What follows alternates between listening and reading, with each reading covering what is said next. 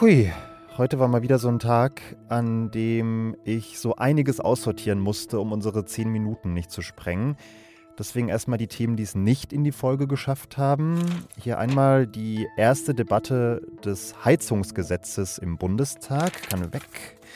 Das Treffen der NATO-Innenminister. Oder auch hier die Ministerpräsidentenkonferenz von Bund und Ländern.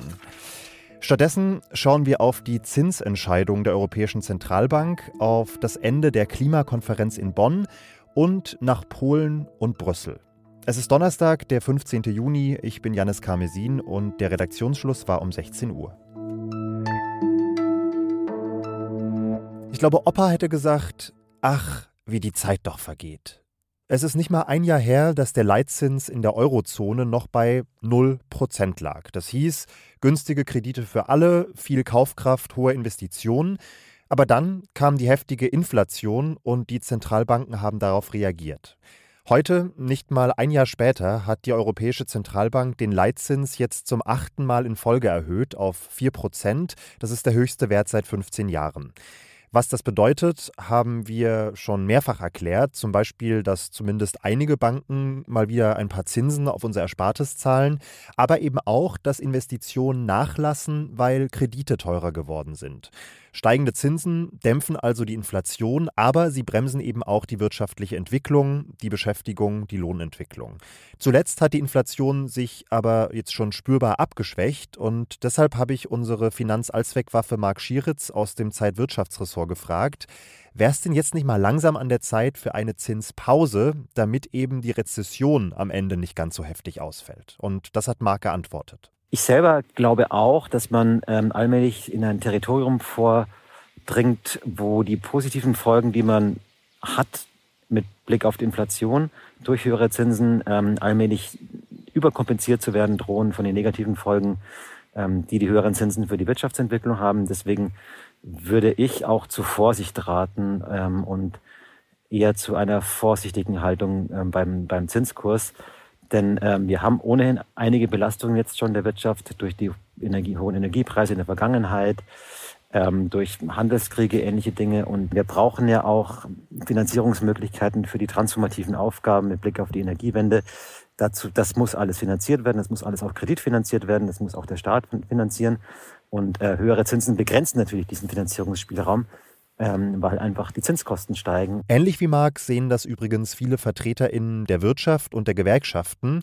Die Banken haben die EZB-Entscheidung dagegen heute begrüßt. Ende November beginnt in Dubai die 28. Weltklimakonferenz. Und viele BeobachterInnen sagen, das könnte wohl ein besonders komplizierter Gipfel werden. Alleine schon, weil der Gastgeber, die Vereinigten Arabischen Emirate, nicht gerade als ehrgeiziger Klimaschützer bekannt ist. Die Emirate haben schließlich auch noch so ein bisschen Öl und Gas zu verkaufen. Umso wichtiger sind die Vorverhandlungen zu diesem Gipfel, die in den letzten zehn Tagen in Bonn stattgefunden haben und heute zu Ende gehen. Da muss nämlich vieles vorbereitet sein, damit es dann im Winter in Dubai so richtig flutscht. Das ist, ehrlich gesagt, ein Event für klimapolitische Feinschmecker, aber Greta Thunberg war da und auch meine Kollegin Alexandra Endres. Hallo Alexandra. Hallo Janis. Ja, wie sieht es denn aus? Haben die Vorverhandlungen in Bonn diese Skepsis gegenüber der COP28 so ein kleines bisschen abmildern können? Eigentlich eher nicht, würde ich sagen. Also diese Vorverhandlungen sind ja meistens so, dass da keine großen Beschlüsse wirklich gefasst werden, ne? weil das soll ja eben auf dem großen Gipfel im, im Winter dann passieren. Und ähm, mein Gefühl ist, dass es eher ja mindestens genauso schwierig ist wie vorher, wie vor dieser Konferenz, die jetzt ja seit zwei Wochen fast schon läuft und heute Abend auch zu Ende gehen soll. Was sind denn die Konfliktlinien, die sich da abgezeichnet haben? Es sind eigentlich immer noch die gleichen, die wir schon seit Jahren haben. Also der größte Streit war ähm, zwischen den Ländern, das sind vor allem die Industrieländer und auch ähm, Entwicklungsländer, die besonders stark von dem Klimawandel betroffen sind, die haben gesagt, wir müssen in einem Programm weiterkommen, das sich jetzt darum kümmert, dass die Emissionen noch weiter sinken. Und jetzt gab es aber andere Staaten, die sagten, ähm, wenn wir das machen sollen, wenn wir dem zustimmen wollen, dann brauchen wir auch Geld dafür. Und da haben sie sich hier tatsächlich ziemlich lange verharrt gewerkelt so lange, dass sie gestern erst entschieden haben, diesen Streit zu verschieben. Und das ist jetzt eigentlich nicht, nicht besonders ermutigend. Und das hat auch damit zu tun, dass die Industrienationen immer wieder Versprechungen gemacht haben, finanziell zu unterstützen und diese Versprechungen ein ums andere Mal gebrochen haben. Ne? Hm. Das hat mit zwei Dingen eigentlich zu tun. Einmal damit, dass die, die Industrieländer tatsächlich ähm, versprochen haben, von 2020 an jedes Jahr 100 Milliarden Dollar zu geben an Klimafinanzierung. Sie haben dieses Versprechen jedes Jahr gebrochen und natürlich ist das ein Vertrauensverlust. Also wie soll man sich mit so jemandem platt gesagt einigen auf irgendein Agreement, wenn man nicht glauben kann, dass er oder sie sich dann am Ende dran hält. Das Zweite ist aber, dass es jetzt so langsam darum geht, ganz konkret zu überlegen, wie man Klimapolitik konkret umsetzt. Das heißt, da hängen auch sehr viele Interessen dran, die jetzt gefährdet sind. Ähm, es hängen soziale Erwägungen dran und auch aus dieser Ecke kommt dann eben ja, harter Widerstand zum Teil, der den Fortschritt aufhält. Gut, das war jetzt nicht ganz der optimistische Ausblick, den ich mir erhofft hatte, aber wir sind ja immer noch da, um die Wirklichkeit abzubilden. Danke, Alexandra. Danke dir, Janis. Am 21. Mai wird eine Frau namens Dorota in ein Krankenhaus in einer Kleinstadt im Süden von Polen eingeliefert. Sie ist zu dem Zeitpunkt im fünften Monat schwanger und ihr Fruchtwasser läuft aus. Ihr Gesundheitszustand verschlechtert sich und drei Tage später stirbt sie dann. Jetzt demonstrieren in Polen in über 50 Städten tausende Menschen mit ihrem Foto in der Hand. Denn die Demonstrierenden sind sich einig, dass Dorothas Leben hätte gerettet werden können, wenn die Ärztinnen und Ärzte im Krankenhaus ihr die Möglichkeit gegeben hätten, ihre Schwangerschaft zu beenden. Das ist aber in Polen gar nicht so einfach. Seit 2020 sind Schwangerschaftsabbrüche nur noch in Ausnahmefällen erlaubt. Dass das Leben der Mutter in Gefahr ist, gehört eigentlich zu diesen Ausnahmen auf dem Papier. Aber Frauenrechtsaktivistinnen sagen, dieser aktuelle Fall von Dorota zeige eben, dass Frauen der Willkür, der Entscheidungsgewalt von Ärztinnen und Ärzten ausgeliefert seien. Der polnische Gesundheitsminister hat jetzt neue Richtlinien für Schwangerschaftsabbrüche angekündigt, möglicherweise auch mit Blick auf die Wahlen im Herbst, denn die Frauenpolitik gilt als eines der zentralen Wahlkampfthemen in Polen. Pegasus ist nicht nur ein geflügeltes Pferd aus der griechischen Mythologie, es ist auch der Name der mächtigsten bekannten Sperrsoftware der Welt. Dutzende Staaten haben sie nachweislich missbraucht, um die Opposition, Menschenrechtsaktivistinnen und Journalisten auszuspähen.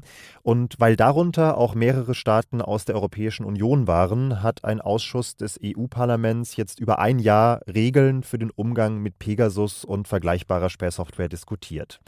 Die grüne EU-Abgeordnete Hanna Neumann saß in diesem Ausschuss und sie hat sich dafür eingesetzt, dass der Einsatz von kommerzieller Spyware in der EU vorerst verboten werden soll. Ich halte das für eine Möglichkeit, dass wir sagen, wir kriegen diese Technik nicht reguliert.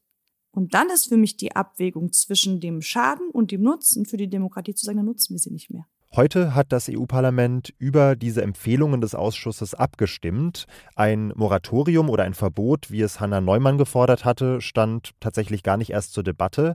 Aber das Parlament will zumindest unter anderem, dass die Europäische Union einen gemeinsamen rechtlichen Rahmen absteckt, wann und gegen wen Pegasus und vergleichbare Spyware von Mitgliedstaaten eingesetzt werden darf und wann eben nicht.